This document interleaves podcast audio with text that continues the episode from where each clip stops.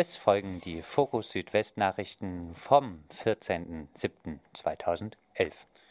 Recht auf Stadttage in Freiburg gestartet. Am Mittwoch sind in Freiburg die Recht auf Stadttage gestartet. Unter dem Motto Stadt selber machen finden bis zum 17. Juli täglich Vorträge, alternative Stadtführungen, Diskussionsveranstaltungen und diverse Workshops, Workshops statt. Ein Höhepunkt soll eine große Nachttanzdemo in der Freiburger Innenstadt am Freitag sowie eine Mietenstopp-Fahrradrallye am Samstag werden.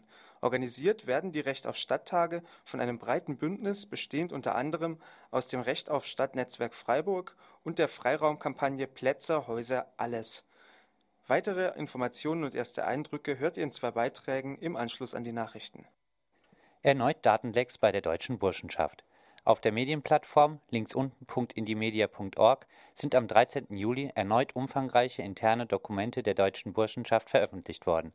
Nach einer ähnlichen Veröffentlichung im Juli wurden nun vor allem interne Tagungsprotokolle und Newsletter veröffentlicht. Besonders brisant auch drei aktuelle Rundbriefe vom Juli 2011, der letzte datiert auf den 12.07., finden sich unter den aktuellen Veröffentlichungen diese richten sich an die Teilnehmer des Festkommers anlässlich des 50. Geburtstags der Burschenschaftlichen Gemeinschaft, einer Vereinigung der rechtesten Burschenschaften innerhalb des ohnehin rechten Verbandes der Deutschen Burschenschaft. In diesen Rundbriefen beklagen sich die Burschen, dass der Sturm gegen die burschenschaftliche Gemeinschaft zunehme. Ausdrücklich bedauert wird zudem, dass öffentlich verschiedene Medien über interne Informationen verfügen in den Rundbriefen wird an die Ehre der Burschenschaftler appelliert, sich an keinerlei Denunziation gegenüber der Presse zu beteiligen. Doch eben diese böse Presse berichtet nun ausführlich über eine ebenfalls auf Indymedia veröffentlichte E-Mail, in der Mitglieder der Burschenschaftlichen Gemeinschaft aus Karlsruhe und Bonn einen Putsch innerhalb des Verbandes der Burschenschaft planen. Der Grund, der Verband sei ihnen zu liberal. Habe er doch zuletzt die Einführung noch rassistischer Aufnahmeregelungen für Burschenschaftler verhindert. Der Festkommers der Burschenschaftlichen Gemeinschaft wird dieses Wochenende in München stattfinden. Antifaschistische Gruppen haben bereits Proteste angekündigt. Parkschützer führen erfolgreichen Stresstest für Kopfbahnhof durch. Die Protestgruppe gegen das Bahnprojekt Stuttgart 21 hat heute die Ergebnisse eines eigens durchgeführten Stresstests veröffentlicht. Unter Vorgabe von Heiner Geißlers Schlichterspruch hätten Experten der unterschiedlichen Fachgebiete sowohl den Kopfbahnhof als auch den geplanten Tunnelbahnhof bewertet, hieß es in einer Pressemitteilung der Parkschützer. Das Ergebnis sei eindeutig, der Kopfbahnhof bestehe alle Punkte mühelos, die Heiner Geißler nach dem Faktencheck als unabdingbare Verbesserungen benannt hatte. Im Tunnelbahnhof Stuttgart 21 können die meisten dieser unabdingbaren Verbesserungen jedoch nicht umgesetzt werden und auch in den Punkten Leistungsfähigkeit, Stressresistenz und Energieeffizienz sei der Kopfbahnhof gegenüber dem Tunnelbahnhof klar überlegen. Deshalb fordern die Parkschützer einen zukunftsfähigen Bahnhof. Die neue Bahninfrastruktur müsse den integralen Taktfahrplan ermöglichen, barrierefrei und sicher sein und solle zudem den Energiebedarf senken und nicht wie im Falle von Stuttgart 21 steigern. Der während der Schlichtungsübungen Entschuldigung, Schlichtungsbemühungen zwischen Bahn und Stuttgart 21 Gegnern und Gegnerinnen vereinbarte Stresstest der Bahn sollte ursprünglich am heutigen 14. Juli veröffentlicht werden. Die Veröffentlichung wurde kurzfristig auf Ende des Monats verschoben.